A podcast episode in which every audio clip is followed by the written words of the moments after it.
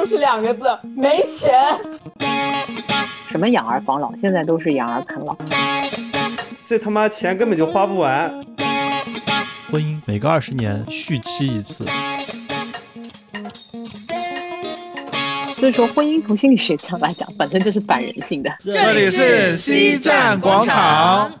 好，各位听众朋友们，大家好，欢迎来到这一期的西站广场，我是广场大爷，我是海豹太太，我是大卫。Hello，我是 Peggy。Hello，大家好，我是 Will。我是柳哥。好，听上去呢，其实大家还是有那么一点点的延迟，但是我觉得我已经有点喜欢这种线上录制的感觉了。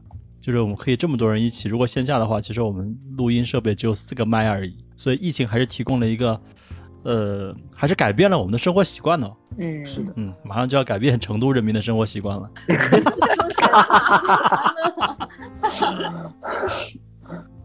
好吧，我其实那天也看到喜马拉雅也坏坏的，就是上线了一个新的话题，叫聊聊成都人民的生活。我也不知道他想让大家聊些什么，但我去，但我去问了，啊，你说，去问了成都的朋友们，嗯，他们说如果喝酒就可以一起上线，但是如果这个单纯聊这个，我们不愿意。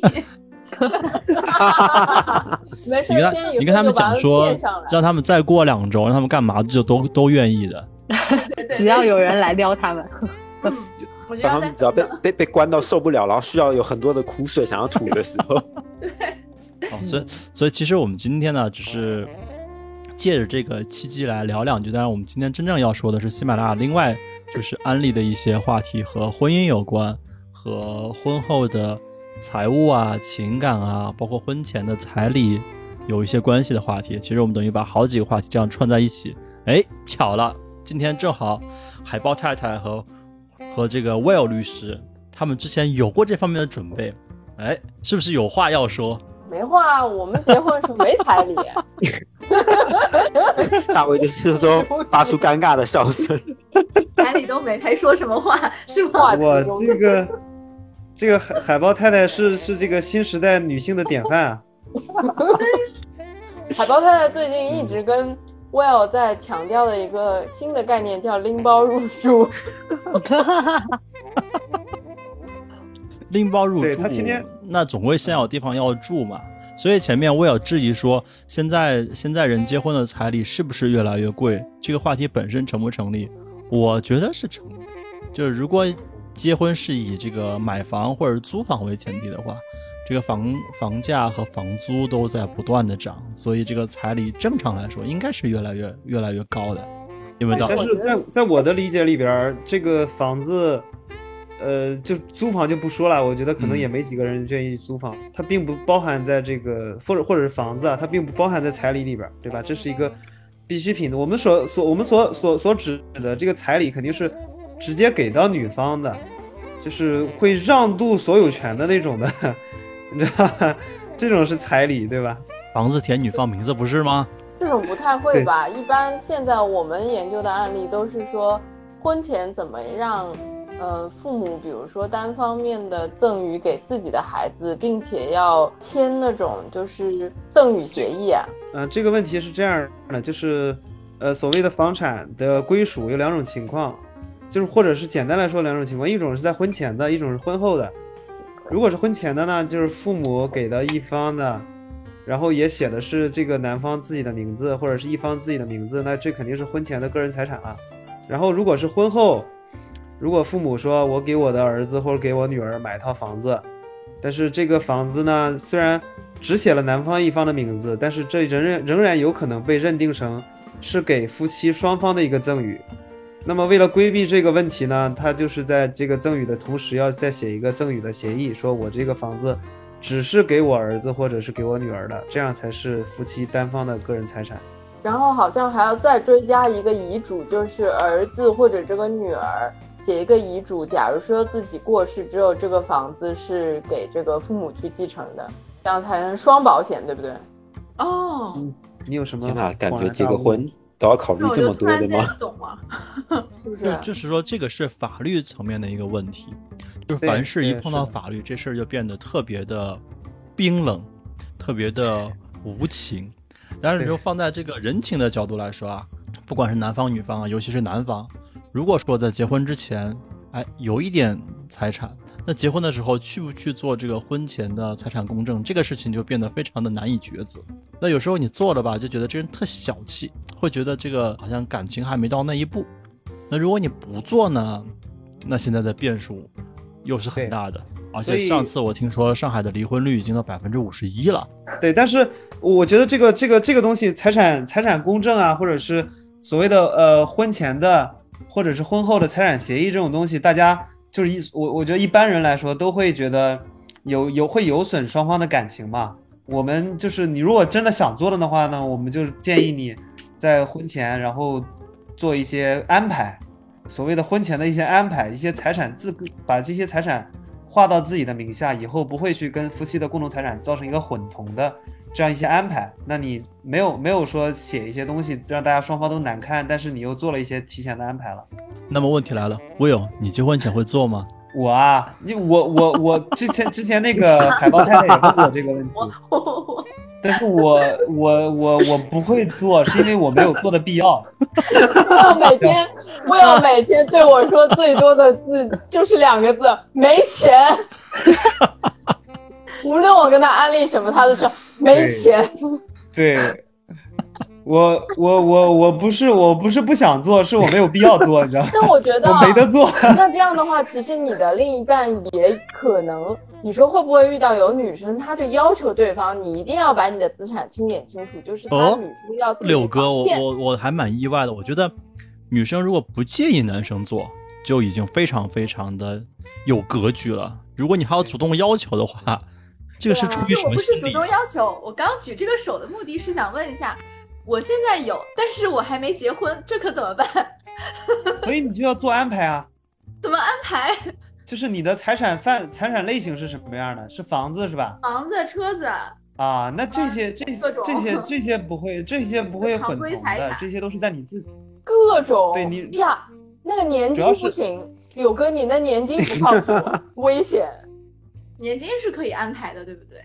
不。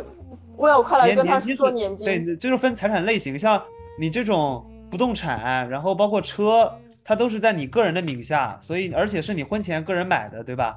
那这个基本上不太会容易混同，呃，它肯定一直都是你自己的。但是我们说这种现金，呃，会会比较容易混同嘛，就是你婚后的钱肯定大家放在一起花，那这样的话比较容易混同。然后再说到保险呢，保险如果是你自己给自己买的。呃，比如说年金，年金的话呢，回头当等你自己去领取了，这个领领过来的这些年金，其实还是一个共同财产。啊？对。这个这个就是我又可以串联到一个什么渣女渣女名语录，就是当时我跟 Will 他们跟我们同事也在说，我说我对我对大卫说，我说你看我现在辛辛苦苦赚了工资，我去买了我自己的年金。回头呢？等我老了，我领的时候，我会分你一半花的。你看我多好。对，对，这这句话，这句话听起来好像一点问题都没有，但感觉好像在跪舔大卫。但是他他实际上他是占了便宜又卖乖，你知道吧？因为因为他虽然是用他自己的钱去买的，但是他的那个钱其实是他和大卫的夫妻共同财产，所以他买的那个后边那个年金本来就有大卫的一部分。但是他说起来又好像他他特别特别特别特别大方，然后自己的钱买的东西，然后还要分大卫一半，就给人一种这种错觉。没事，像我我我的账跟他的账都已经全部都混同了，就是我们也分不出来谁的。对呀，就是混混同是婚后的一个比较正常的一个现象嘛，肯定都会混同的。但我我我一直有点就是不是特别理解啊，就为什么就在法律上对婚姻规定的有这么的。宽容就是好像结了婚之后，好像就从从财务啊到各种的这种财产啊，什么什么乱七八糟这些东西，就都要混同。好像结婚之后这些东西就不能被分开了，感觉。怎么的？你不乐意？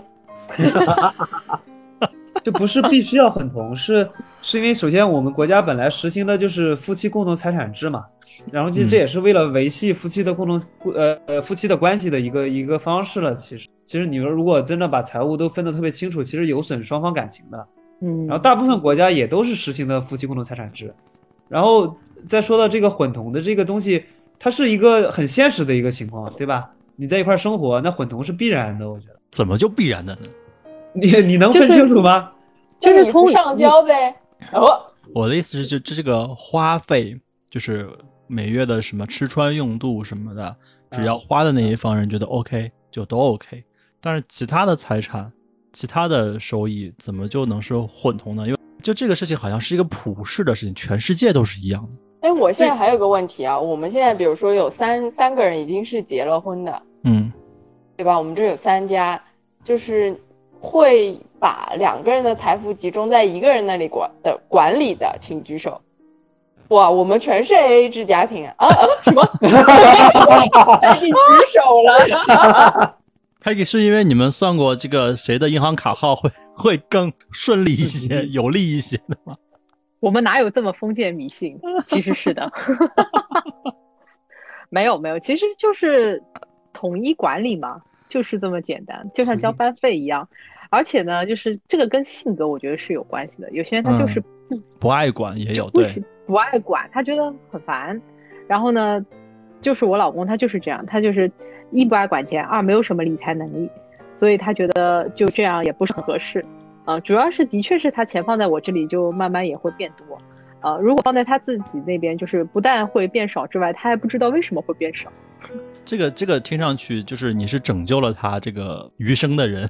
呃，反正就跟就跟日常的消费习惯是有关系的。就就前面、嗯前面说到，就是为什么说分不清楚，或者说呃，在生活当中的确是会伤感情，因为其实我觉得两个人结婚有的时候跟开个公司是很像的。就是你的主要的生活目标到底是什么？你每天要做的事情是什么？如果大家每一天其实要发生跟消费有关的东西是非常非常多的，这个东西其实很难分清楚。第一，第二，就像你刚才说的那个工资的问题，我碰到很多的个案客户，他们都会说，对啊，不管我的我的还是你的，以后都是我们小孩的，对吧？哎，这一点我跟他很统一啊，就是小孩是小孩，我们是我们，要大人 OK 了之后再顾及小孩的情感。那就是我未来女婿的。哎呀乾坤大挪移，哦耶！我才是最后的赢家。他跟你说吧，你不要理他们。我断片了，我前面说到哪儿了？哦，说到你工资啊，因为你就是虽然它是句玩笑话，但是很多女性还是会默认老公大部分的收入他是要有尽家庭义务的，所以家庭义务的一部分其实就是还是会跟他有关。我我美化一下这个说法。嗯，我是觉得呃，就是男方去尽家庭义务，主要体现在这种大宗支出的购买，比如说车子、房子，或者是一笔大额的保险，或者是大额的理财，这样是 OK 的。因为在每一笔支出的时候，我都能明确的知道这个东西我要买来干嘛的，我就默认这个东西都是我们共有的。但是如果说你有一个，比如说两三万或者三五万这种存款，如果当你们出现分歧的时候，它也是要去进行分割的。我觉得这个就说不上来哪里不对，但是感觉不是那么的合理。看那些就看那些什么，就是富豪们去啊，是那次我在知乎上看到一个帖子，就说为什么那个扎克伯格这么有钱了之后，还是愿意接受和自己这个当初的又不是很美又不是很有气质的老婆生活在一起。然后下面这个榜一大哥的留言就是被顶的最高的一个帖子，就是说，如果离婚，开心的是他老婆，白分了好几百个亿。对，可能还不止啊确实，哦，我突然想起来，就是之前就比如搞投资的时候啊，都会看那创始人说你结婚了没？然后好像有一个经典项目吧，就是那个创始人康康康猛做，然后他的股份就是完全就是他老婆有有一部分嘛，就好死不死的时候他好像外遇还是怎么样，然后离婚了，然后离婚之后他老婆就拿走他一半股份，然后之后董事会有什么要要并购啊什么，他老婆就跟他全部全部对对对着搞。从此之后，就是基金要投资都会说你你结婚了没？离婚了没？有没有对象？我这家说要先问清楚。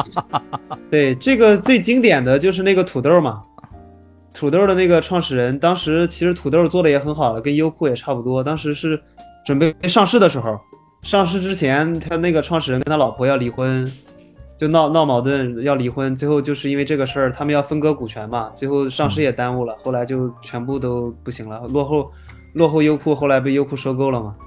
威尔，哦如果如果不是研究这个案例的话，你这个年纪应该没有接触过土豆吧？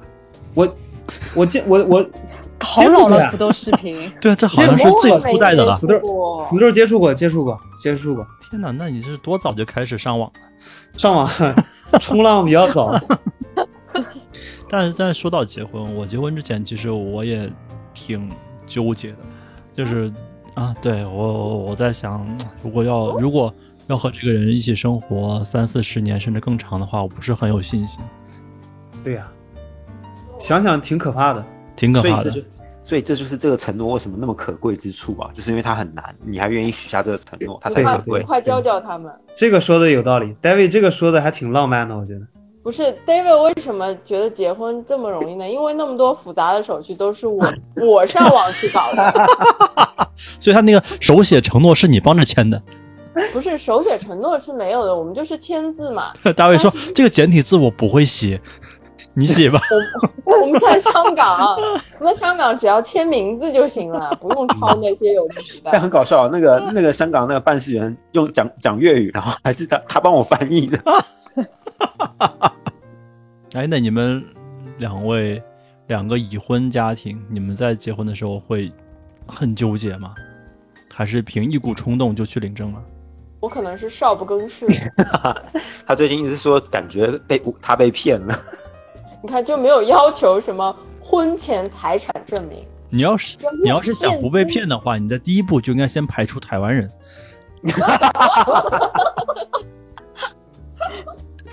啊，什么福福建、台湾，还有还有哪里比较？广东吧。哦，广东还好，我现在觉得广东人稍微实诚一点，可能。地图炮又来了。这个话题太敏感了，还是还是到此为止吧。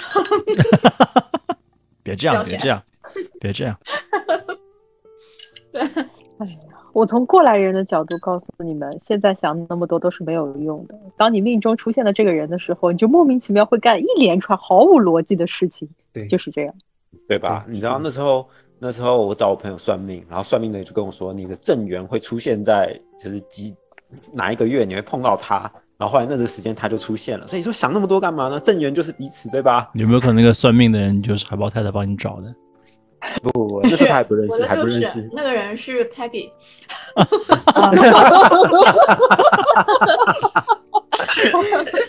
所以还太天真了。所以 Peggy 到底是哪一天？Peggy 安排了吗？安排好了吗？最近人选手上有没有？接下去是付费内容。请上，请博主上二维码。对对对，没有，真的就是我自己，我自己，你说给自己看的时候，当时也很神奇。我其实，在结婚之前都是一个无婚论者，然后就有一个阶段，就可能像 Will 的感觉是一样。你是做律师，对这个东西觉得，哎，看来看去一地鸡毛。然后呢，我作为心理学和命理行业呢，看来看去就觉得，哎呀。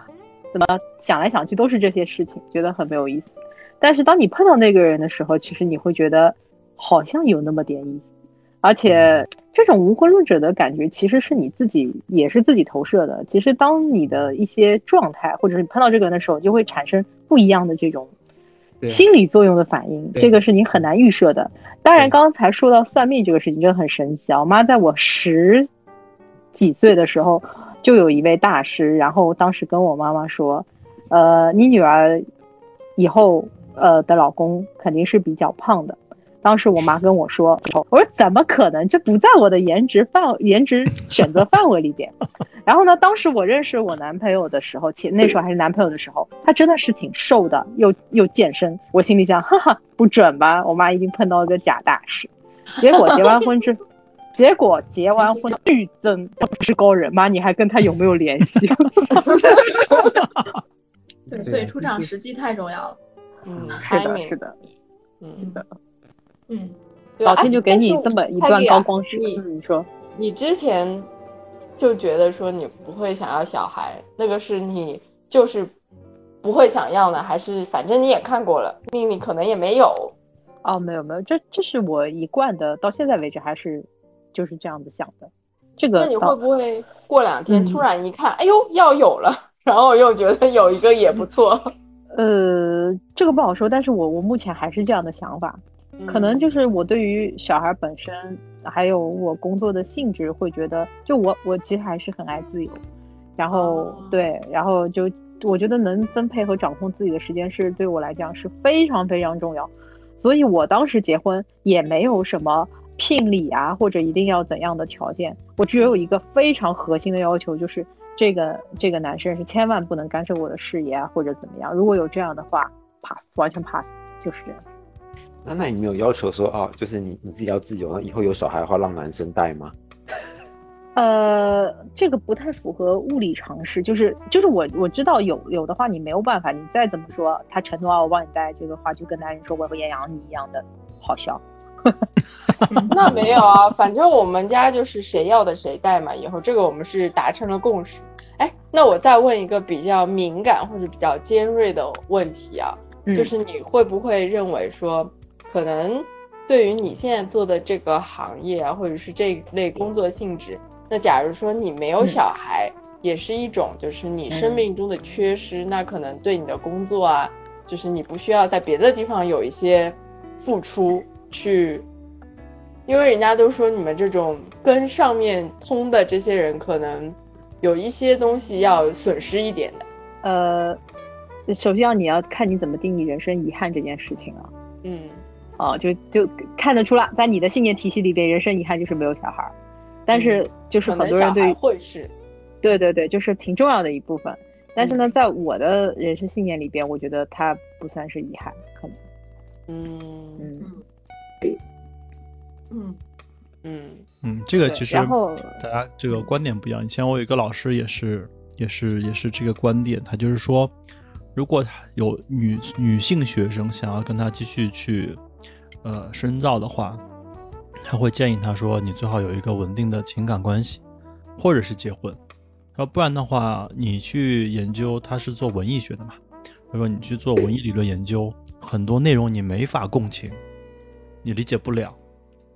那不就做实验一样吗？像李阳一样，那说明这个婚姻对他来说是，嗯，是造福于他的，对，是是互相不影响的，是，呃，是借力促进的，对对，对。但是对于某些人来说，婚姻说不定会影响。我就现在在想，嗯我现在才吃上饭，嗯，怎么照顾小孩呢？哪有时间照顾小孩？你看你现在才吃上饭，本来你应该进家门就有人给你做了饭，然后小孩都已经在教他学习了。哦，对，在在教间，然后你一进门 就哇，妈妈回来了，这样吗？哇，你看画面都有就领。养一个吧。那这是那这是养我觉得应该领养个老。公先。呃，但是从我们就是呃健康心理角度来讲啊，就是因为以前的人或者是我们上一代生小孩也好，或者是有一个所谓完整的三口之家，其实是一个他们很重要的，也不能说幸福感吧，是他们的一种人生指标的一种定位。但这个人生指标的定位，现在在现在当代社会就是越来越弱化了。那这个幸福感就看你怎么去找。但是在我的客户当中，真的是，呃，得分人。有些人他真的就是说很喜欢小孩子，他有钱没钱他都会去生孩子，就是真的是很看性格的。我发现，因为我最近去了一位就是说呃闺蜜家，然后她正好出月子，呃，当时我我之前也是会主观定义生小孩的人他已经很喜欢小孩，但还有一种这样的情况就是她生完了孩子，她依旧。呃，也不能说没有 ready 好做妈妈吧，但是她就会说，我到现在对我的孩子还是挺无感。我说，哎，那你当时为什么要生他？他说，嗯，就感觉可能应该要生吧，因为我跟我老公感情很好，我想为他生个小孩。哎，这也是一个很重要的，呃，原因吧。你做这些事情可能要有一个迷你吧，对，嗯。但是为她老公生一个小孩，会不会这个状态就已经有点嗯不太好？客观说，就是我跟他聊下来，其实他的身体健康的状况以及工作的状况，因为他在德勤嘛，哦，然后他那肯定本身身忙得够呛，体，对，可能他这个点还吃不上饭呢。对，反正就是我是觉得从情绪状态、身体状况下降挺多的，挺明显的。呃，当然这个就是他自己的选择嘛，啊，嗯啊，我那我说说明你老公嗯，怎么可以这样 PUA 他吗？两个人感情好，那就继续两个人感情好了。为什么一定要为嗯老公生一个他的小孩？呃，当然这也是他们达成的共识，因为她老公的确是很不错，就是什么事儿都是她老公做，这这个真的是这样，就是只要她老公在，他们全家只要有老人都能吃上一口热饭，就是、啊就是类似于这样，她老公还是嗯可以的，她还是在呃，就是实际的落地层面是考量过这个事情的，只是她真的内心喜不喜欢，这是另外一回事儿。嗯，我有那一个朋友也可以啊，嗯，嗯我有朋友就是那个，就是他和他女朋友在一起的时候，他就想要一个小孩。那个时候我在养条狗，给我打电话，然后说说我想生一个小孩，然后我当时说生什么小孩，养狗不香吗？那都大概是十十年前的事情了，七八年前的事情。然后现在小孩生出来了，然后天天就跟我跟我讲说，嗯，你还是结婚可以，但是生小孩要慎重。所以就不是说人的想法是变的，对，就是要小孩这件事儿，我觉得可能在同一个人身上，都在不同的时期都会有不同的想法。跟你讲，这个很有可能不是想法，是人的想法在变，是人的阈值在提高。嗯，当你觉得这个婚姻的琐碎你能够接受了之后，你会觉得，哎，我要不要再挑战一个新难度呢？哇对对，大爷，如果再让你就是现在的困难再挑战一次，你会有勇气再挑战？我跟你讲，我刚才想问你们，就说如果再退回到结婚之前，你会不会立马就结婚？我想我可能会再再再再再缓缓吧。啊，嗯，嗯就是呃现在有一种很强烈的感觉，就是婚姻唯一的约束就是它最大的一一个一个一个松绑条件就是可以生小孩嘛。如果不考虑这个因素的话，其实恋爱关系还是会让人轻松很多的。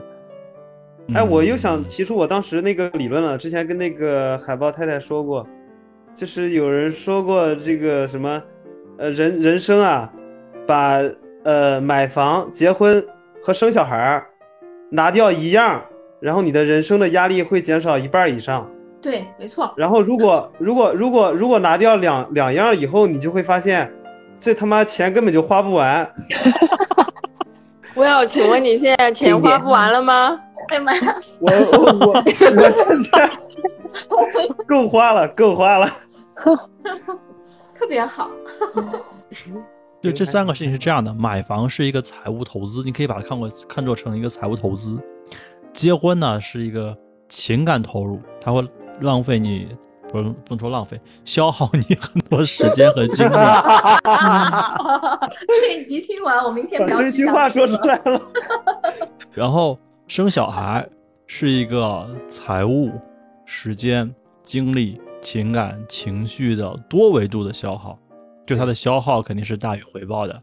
所以这三个里面，你要减掉生小孩，大概率你的钱已经花不完了。所以为什么我说呃我说不是想好，你就问问你自己，如果真的很喜欢，就是跟你创业一样，你很喜欢这件事情，哪怕前期没有投资回报率，哪怕是失败了，你也愿意干嗯，啊，那 OK。但是如果说现在啊，我我遇到的保险顾问基本上都是啊，什么养儿防老，现在都是养儿啃老，所以赶紧给自己买点年金，养老的那些项目。一口老鲜血喷在这个杯子里。当然了，就是这是我这我现在不绝对啊就是就是就是因为老老人老是说这个问题，然后我也确实很就是设身处地的想象了一下这个场景啊，就是因为我们现在都还年轻嘛，然后精力也很旺盛，我们有很多事情，我们想做的事情有很多，我们可以让自己一直都很忙。那如果我们到了六十岁或者七十岁以后呢？那我们是不是需要一个寄托或者一个情感的寄托什么的？就是那时候那时候小孩是不是显得就很重要了？我觉得是在你有行为能力的时候，是这个样子啊。对我，我下面就想说，即使你物体物理上或者生生生理上就是怎么着，不不需要他去支持，但是你你的就是思维上，你想你的心理上，你想我有一个儿子，然后我不管他在不在我身边，我都有一个儿子，我觉得这个心理状态也是不一样的。怎么感觉像有一个宗教信仰？我心中也嗯有佛，便普度对，就是你有好像有一个人在那儿，我感觉好像是不太一样。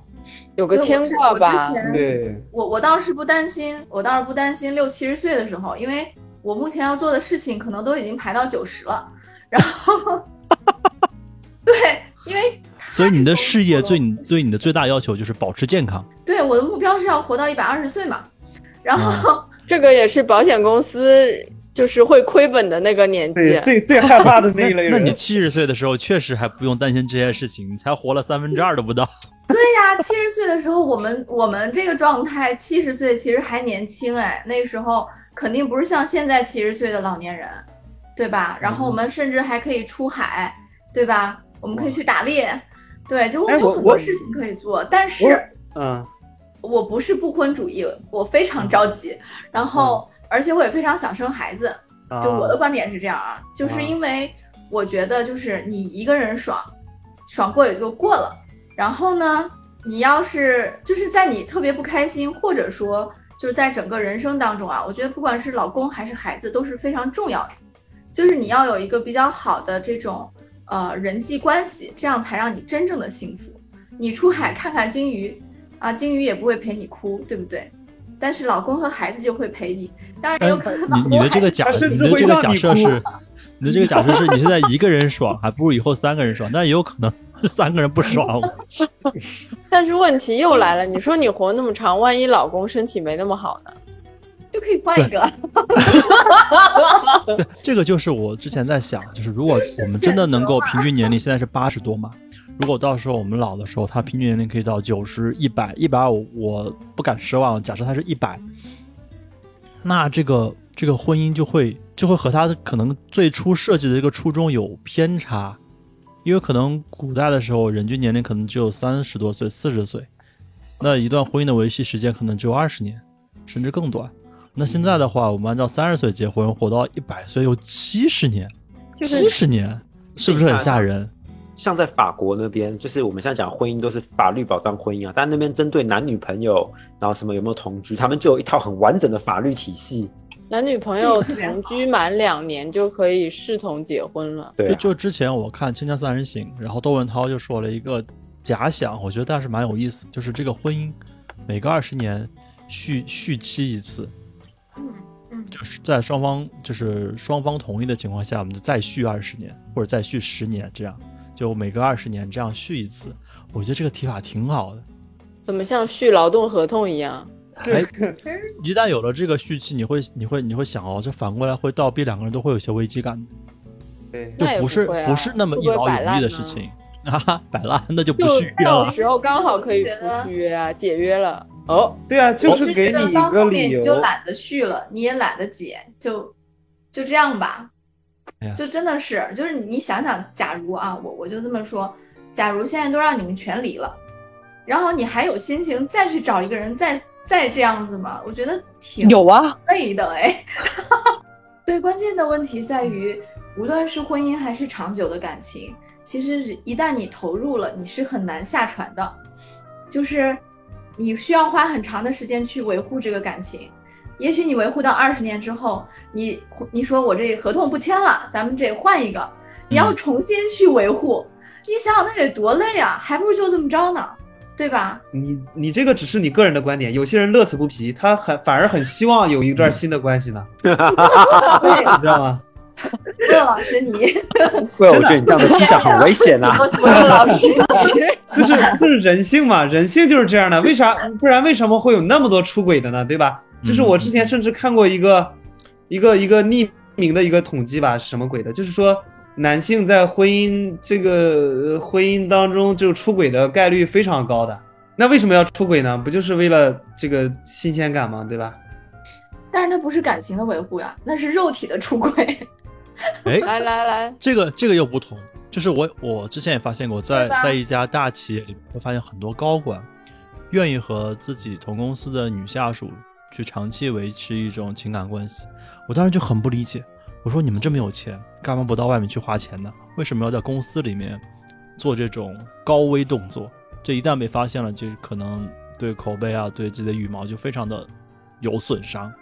但是这些事情就频繁发生，所以可能很大概率很可能他们在精神上面的这种这种情感关系更重要，而并不是肉体的那种。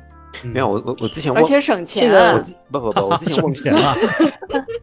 我之前问过我一个朋友，然后他就跟我他就跟我讲，就是你如果去外面，比如说花钱啊或什么，那只是代表你有钱，但是但是这只是一个交易。但是你如果说让这个人喜欢上你的话，那是代表你现在还是保有很好的男性魅力。嗯，成就感上就还是精神层面的东西多一点嘛。嗯，嗯，但是可能你的这个你这个魅力也是建立在你的钱的基础上的。对，就权力的不对等嘛包括经济实力的不对等上面。嗯，哎，那正好说正好说到这里，问一下三位女性嘉宾，如果你们的伴侣有有出轨的这个前科，你们会引会原谅他吗？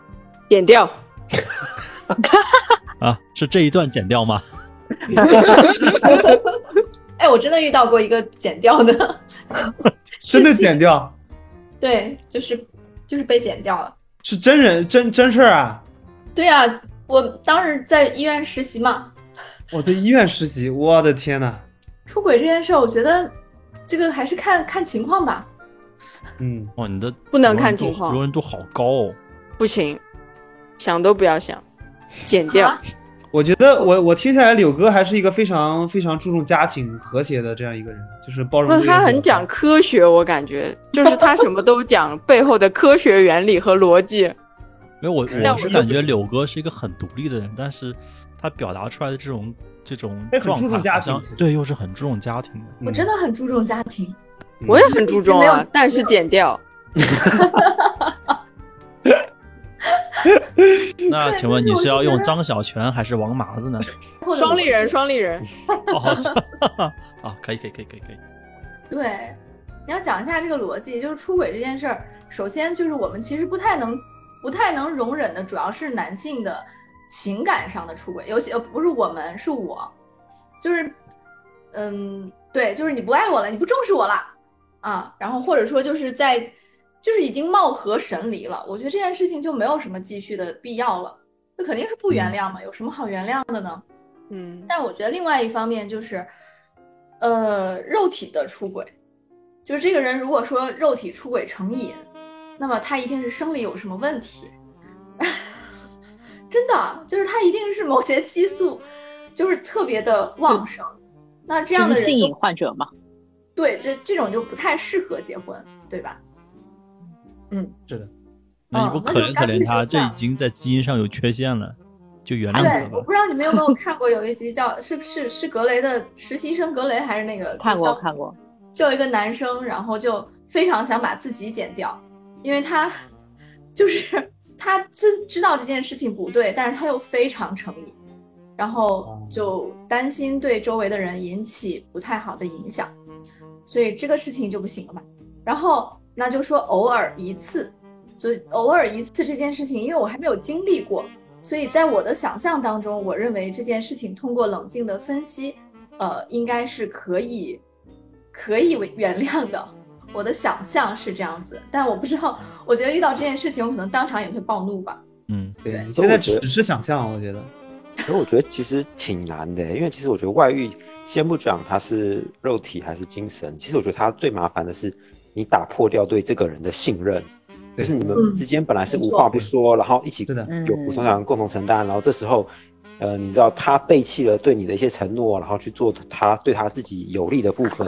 那你这个信任一旦打破掉之后，你要再重新建立、重新回到之前的关系，其实是非常难的。难，嗯，所以其实我觉得最难的其实是这一个部分。那就是好，我太太，你是不是已经手持着剪刀了？我现在看不太清楚。觉得那个背后那个手，你看，你看，David 现在发言多谨慎，我的 求生欲拉满。这个我觉得要从两两方面嗯说吧。我觉得两方面说，从但更理性来讲，从进化心理学上讲，我很理解男人为什么比较容易啊，已经说说的客气了，比较容易出轨。这个从人进化了几百万年到现在，就是精多卵少这个本质可以回答百分之七八十以上的男女矛盾的问题啊，精多卵少就是这样。因为呃，精子的多，包括说他们一方面是精力的旺盛，第二方面就是说，呃，基因的传承。即便他不想生小孩，但是他的人体的潜意识还是觉得我需要到处留下痕迹，以保证我的基因是就是有传承的。但是这个是不被我们主观头脑意识所接受的，它是刻在你身体里面的一部分，所以这就是男女的区别。但是呢，就像回答也是刚才就是说到高管为什么会选择自己的呃同事，因为他的这种嗯成就感和刺激感，呃目标感会比就是你知道男人其实很享受这个猎获的过程，嗯，啊，但是就是说，如果说只是我消费了结束，这个预这个结果是可以预期的，一定成。但是在但是在就是公司或者这个范围里边，而且基本上这些高管都是公开已知的有婚姻有有家庭的，对不对？但是即便是这样，如果这个异性还愿意跟我在一起，哇塞，就这种感觉很不一样嗯啊。对我征服欲老师，我有老师在重重的点头。嗯 但是但我觉是得心理学家就是心理学家，就是不一样啊。但是部分的后面部分内容就很重要了。就回到女女性的角角度来讲啊，就是呃要要考量女性她本身的一个价值值得感，还有就是她自己的一个情绪的一个一个一个指标吧。因为有些人她情绪指标很差，自己值得感又很低，可以说出轨对她来讲是很毁灭性的打击。如果在这个过程当中，他还是选择包容和接受，说的直白点，他跟自虐、精神上自虐、自杀是没有区别的。啊，长期以往，他不是得病就是神经出问题，要么就是他的生活就乱七八糟。但是有一些女生，她本身婚姻就可能只是她是人生的一个小部分，嗯，她对于这个事情没有那么那么 care。那同时，她可能也是一个很随机性的，嗯可能老公只是满足一下生理的需求，或者也他也感觉到啊，他没有那么在意他。Anyway，他是可以翻篇的啊，也许是这样子，就是这种。但是，就像 David 也说到的，就是每个人的记忆，他其实是没有办法去删除，他会不断不断的演化，他会不会再次出轨？这就是人，就是怎么讲呢？就是一种危机意识。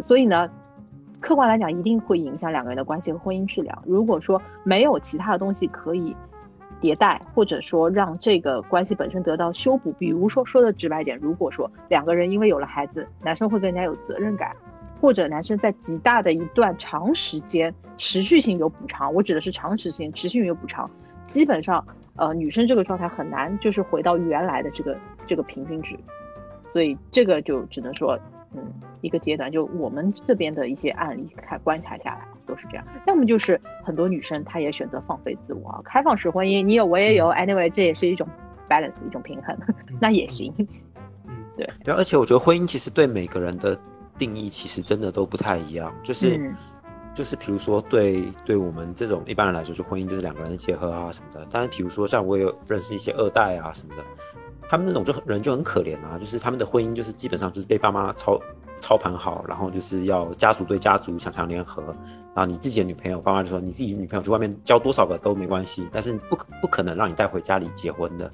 嗯就我觉得，就同样的婚姻，就是同样的婚姻，其实很多人的婚姻对每个人的定义都是不一样的。嗯，就刚刚我也想说，就是大卫刚说是破坏的是信任嘛，可能但是有的家庭里面，可能信任不一定是第一位的，第一位可能是你要去提供现金流，或者是你要提供更多的时间去照顾家人孩子，这个是第一位的。所以这个嗯精神上面出了出轨了，或者是有了偏差了，倒不是影响最大的，也不是影响最直接的，这事儿可以往后放一放，婚姻还可以继续维系。然后 Peggy 刚说说这个是刻在 DNA 里的，我在想，我说我靠，那这个婚姻制度也太神了，就是这个伴随人类文明的婚姻制度，其实是一直在对男呃性做出了约束。从从心理学上来讲，不光是对男性啊，因为因为这种约束也会形成一种制度，对于女性的这些要求。所以说，婚姻从心理学上来讲，本身就是反人性的。对嗯这个学术论点上已经已经已经成立了，就是反人性的。但是嗯就是我们这个又是跟我的观点是一样的。连何老师也这么说。这一刻法律和心理达成了共识。对，对，对生就是说物里银河老师也是一样的态度。对嗯，但是这个反人性的有是有前提，它这个学这个学术论点是有前提，就是建立在我们把自己放成一种动物和生物的角度来讲啊，就是嗯。它其实反人性，但是作为社会心理学，它又是必须以且一定要存在的啊，所以这个就是不一样的地方。就刚才说到那个聘礼啊，聘礼其实这个东西不是只有东方才有的，西方最早的时候也有聘礼，但是他们不叫聘礼，他们这种叫就当时那个词还挺长，忘了，就是我们在原始人的时候其实就有聘礼，因为嗯结婚最早在原始社会产生的原因是什么？就是比如说这个部落他比较擅长采果子，他有很多这个东西，然后那个部落他很擅长可能打猎有那个东西，当然采果子那个可能是女性比较多一点，然后他们要互换食物，那互换食物怎么建立起来？就成一种很好的一种架构，就是最早的一种交易的商业模式，就是嫁女儿啊，然后把女儿嫁过去啊，然后有了有了两个部落共同的血液，这种交易就可以非常的绵长，然后且稳定。为所以为什么说聘礼很重要，而且会很多或者有一定的价值，是因为他们直接把女儿当商品一样作为，的确是这样，在很长的几千年的时候，有一段时间，大概三千多年前吧，两河流域那时候就是，呃，把女儿当当做就是说呃商品一样的换过去，然后换来整个部落可能某一种物质的一种丰盈，啊，就是这样。那其实最早的时候，周朝周代的周朝的时候也是这样，那那个时候聘礼的制度是非常严格，因为女儿真的嫁出去之后。如果说说直白点，两家同时有丧礼的话，女儿是不可以回自己娘家，她只能以夫家为重。那从这种价值概念来讲，的确是聘礼是非常非常重要的。那但是现在社会已经没有这种没有这种生活习惯了，大家都是两家互相平等的，也不存在卖女儿这个性质，所以这聘礼在可能我身边听到的人，他不会成为一个很硬性的标准，或者啊，就就所以这个你会发现，也是随着社会时代模型不同，它的变化是很大的。其实你看以前中国的朝代，那些皇帝生了公主，不是每个都拿去跟什么蒙古、蒙古啊、匈奴啊什么拿去和亲，对对对？那时候你说他们的婚姻，感觉也是，就是也是另外一种形式的婚姻，那更像是一种交换人质，嗯嗯嗯嗯，解决一个信用不传递的问题。嗯嗯，哎，说到聘礼，嗯嗯，你说。聘礼不是我，我是听说河南的聘礼还挺重的。来说说看有多重？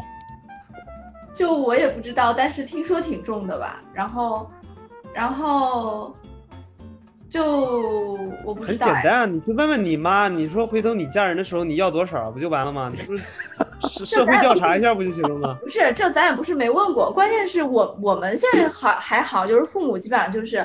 啊，那个走个形式，给你多少钱？完了，你你到最后就你们俩花就完了，或者是就是你你们不愿意花，你们拿回来我们帮你就保管啊，或者是去投资啊，完巴拉巴拉都可以。嗯，就主要就是走一形式，就好像这事儿这个流程必须得有。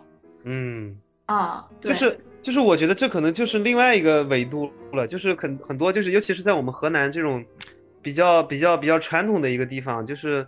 家庭嫁女儿的时候，如果没有这个彩礼的话，他会觉得这个女儿嫁出去就是感觉，对，好像有点名不正言不顺，而且女儿可能好像没有地位的这种感觉，就是它更多是一个象征意义。对对对，就是一象征意义。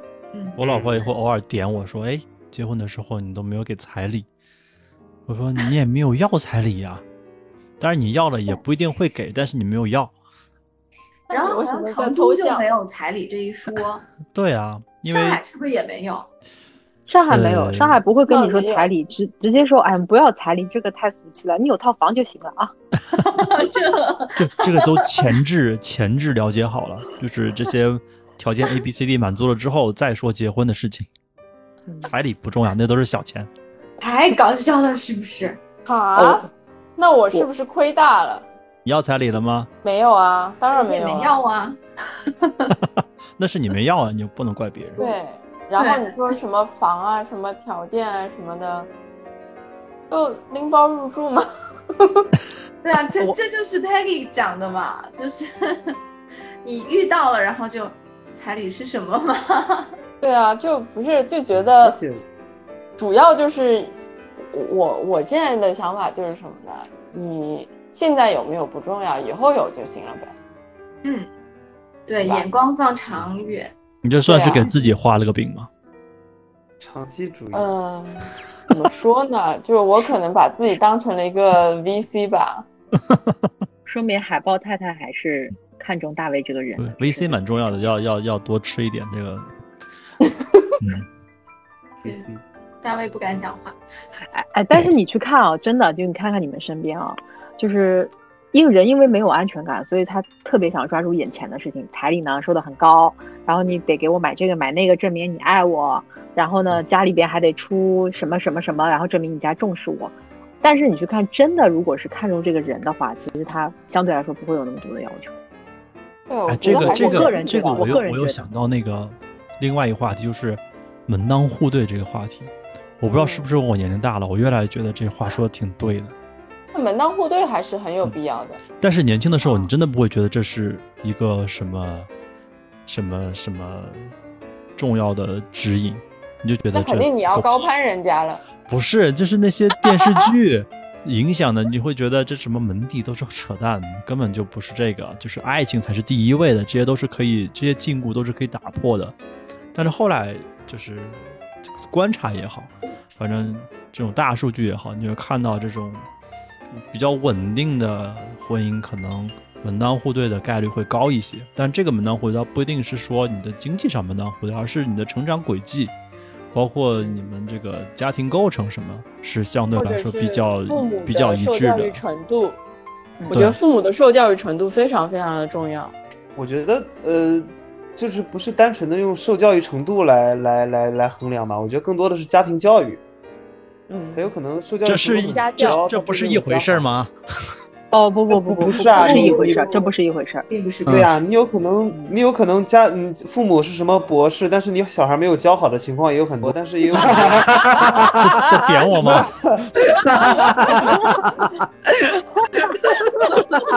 我就是举一个极端的例子，没有，我没有针对任何人，那那换一个硕士，硕士换一个硕士，我就极端一点嘛，极端一点到到到博士到头了嘛，对吧？嗯嗯，博士后吧，还有我觉得我觉得还是双博士家庭是吗？对的，而且而且还都是还有一个是教授，对吧？对 你，说说吧说吧 说吧，没事儿，我是水，对吧？就是。就是还是看就是父母怎么教，这个嗯更重要。嗯嗯，对，因为我们我我也同意，就是临床当中我们有见过各种各样就是教育背景的家庭，然后包括其实也看到过非常就是就是工地的民工的孩送自己孩子过来做牙，然后就大家就是你我觉得可能跟教育程度相关性比较高，对，确实教育程度好嘛，小孩子确实会好一些。但是呢，跟一个人的方对世界的这种方法论，我觉得关系更大。就他如何认识这个世界，嗯如何去对待呃周周围的人，嗯然后如何去处理同一件事情，我觉得这个逻辑能力就比较重要。嗯包括最简单，就你看他父母的相处模式呗，这个东西言传身教，刻在骨子里面。嗯，哎，对对对对对对，没错没错，对，比较重要。哎，大家在讲择偶观吗？哎，这就是新时代的门当户对嘛。对啊，门当户对我算是觉得这个这个老祖宗的话还是有道理的，嗯，是不是？都肯定是被经验教训可能鞭鞭笞过的。但是可能我们对于这个老古话赋予了一些现代意义，可能嗯老祖宗说这话的时候没考虑这么多，他考虑的更多的是这些物质的东西。哎，他是把一个很复杂的东西给你抽象成了一个简单的，对对这个物质后面可以代表很多东西。是的，是的，是的，是的，是因。为因为古代所谓的门当为什么是门当户对？因为品阶它都有划分的，你是什么阶层，你是什么样的牌匾，然后你能开几扇门，你的门开到多大，这是有严格尺度的。对。所以嗯。就是，而且以前就是你是这个官阶的，你家的孩子，大大概率就是这些生活范围内容了。嗯，啊。呃，也不可能就是说一个，比如说一个丞相的女儿，然后满街田野的跑，这是不现实。但是现在这个社会，呃同样都是富豪，哎，家里还有各种各样的啊，所以也挺神奇的。就就这个也是社会时代的模型不同，但是三观包括说一些家庭教育的内容，这个还挺重要的。嗯，对。嗯，就是可能不同的阶层的这些家庭，他真的思考问题的方法论会完全不一样。对对对，我想问你们个问题啊，就是对于现在，因为呃大家也会比较开放，你们对于婚前同居怎么看？你们觉得这是必要的吗？当然很必要了。必要的。嗯好，嗯，是啊以我以我 你是没听失败的经验，失你说败的经验那。那说明这个失败的经验非常重要，它就帮鉴别了不合适呀。它其实对啊我也是想这么说对啊嗯我觉得这是一个很好的案例样本啊。对呀，我的感觉是同居可以同，但是不要同太久。就是、对，就是因为你同太久的话，就觉得那我结婚干嘛，对吧？然后考虑这个问题，而且而且时间太久的话呢，就是我会觉得，如果有一纸婚姻在，那么对大家双方的这个责任心的这种鞭鞭笞也好，鞭策也好，会更高一点。但如果你只是婚前同居，那么如果出了什么问题，我们可能会更愿意选择向分开的角度去去谈。但如果是在婚姻当中，如果出了一些问题，大家更愿意朝一个不要分开的方向去谈。嗯我是这样的感觉，所以我觉得婚前同居这件事儿，呃，反正就是看时长。那多久为宜呢？这我可能没有太丰富的经验，还需要对再多交流一下。也的确，我觉得不要太长，因为这这是一个有效观测时间。就比如说，我结婚前大概同居了一年左右，啊，我觉得一年是一个比较合适时间，然后过程中最好能再穿插几次外出，我们一直都在外出之类的就。就到处旅行，然后当然也也、嗯也也回上海就住嘛。就这段时间，你要明白的不是说你要在这个放大镜下找到一个完美无缺的人，这肯定不现实，而是你正好有这个机会可以问问，就是说你看到的这个，你是不是结婚之后也能接受？哎，有时候你会发现其实还好哎，我也能接受。对啊，忍不了，主要是测试忍不忍得了。对对对。但是大概率，如果说你在结婚前也是极度无法忍受的问题，结婚之后大概率都只会放大啊，嗯，对，不会说因为结婚之后就好了。我我就一个朋友跟我讲过一个案例，就是他的同学，然后追到了他就是追了很久很久的一个校花，然后两个人同居之后发现，这个校花在他心中这个伟岸的这个形象就彻底崩塌。他说啊，哦，竟然这么漂亮，身材这么好的一个女生，她也会打嗝放屁，脚也臭，晚上睡觉也磨牙。他说，嗯，他无法接受这样的一个女神，然后他就放弃了。对啊，对啊，就这个就是同居才能提供给你这样的真实的信息。你知道你知道那个那个台湾有个女明星叫胡因梦，然后那时候李敖的前妻嘛。哦对啊，然后那时候李敖就曾经讲说，就娶到那种台湾那个时代的女神，然后后来说什么发现他他老婆就是也是一样，在厕所上会便秘，然后会会各种东西，嗯嗯。然后就说他接受不了，然后就离婚了。然后我觉得这对这件事情后来对胡因梦打击也挺大的，他后面也就没再再没结婚了。但我觉得这个是男方的问题，就是你幻想的是一个完美女性的形象，那不是一个生活的活生生的人。对，因为我们在现实生活中，就别说是明星了，就是大家在外边看到的，大家都是光鲜亮丽的，对吧？尤其是女孩儿，那就嗯更光鲜亮丽了。就是我们男生可能还真实一些，那 女孩儿就是非常的非常的完美，但是我们就会有一些有一些错觉，就觉得她一直都是就一一直应该二十四小时，什么都是七天二十这个样子四小时都是这么完美的状态，嗯对，所以就会就是睡觉都应该是带妆的。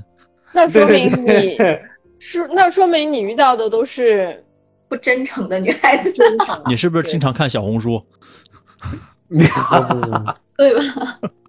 不真诚啊，不真诚我们现？在都是素颜上镜你，看，我们都是素颜，对投，诉了。啊，OK，那我觉得我们今天很多嘉宾都分享了呃一连串的观点，它覆盖到了好几个我们今天涉及到的话题，但是整个围绕都是和婚姻相关的。